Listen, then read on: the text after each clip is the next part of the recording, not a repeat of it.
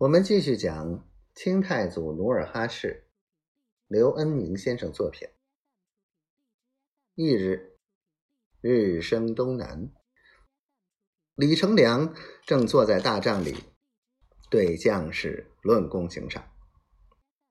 忽然，一个探卒跑进帐内来报：“总兵大人，苏克苏呼和部图伦城主。”尼堪外兰前来祝贺，请。李成梁欠欠屁股，打了个手势，得意的抿了抿嘴边的胡须，又重新端坐。不一会儿，一队抬猪牵羊的人马，在尼堪外兰的率领下，吹吹打打来到军帐前。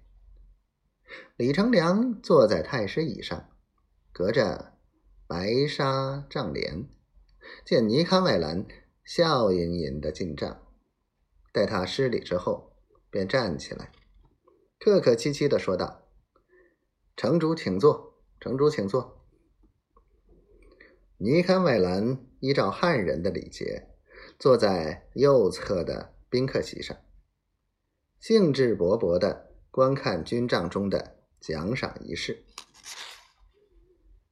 尼堪外兰施礼入座，忽然瞥见书案之上对联的验诗谢词，便两眼眯成一条线，奸笑道：“总兵大人，听说古乐城主有个盖世无双的漂亮小女子。”小人本打算当个红娘，收到大人门下。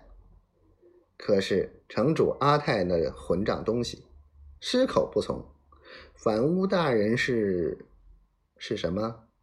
李成梁瞪着眼珠子追问道：“小人不敢直言。”尼堪外兰故意装作十分敬重的样子，挑拨道：“说，与你无关。”李成梁掸着袖子上的纸屑说：“尼堪外兰装出不好意思的样子，道：‘他说李大人是关外有名的老色鬼、刮财户，谁家有好闺女，也不会往广宁火坑里送。’大胆！”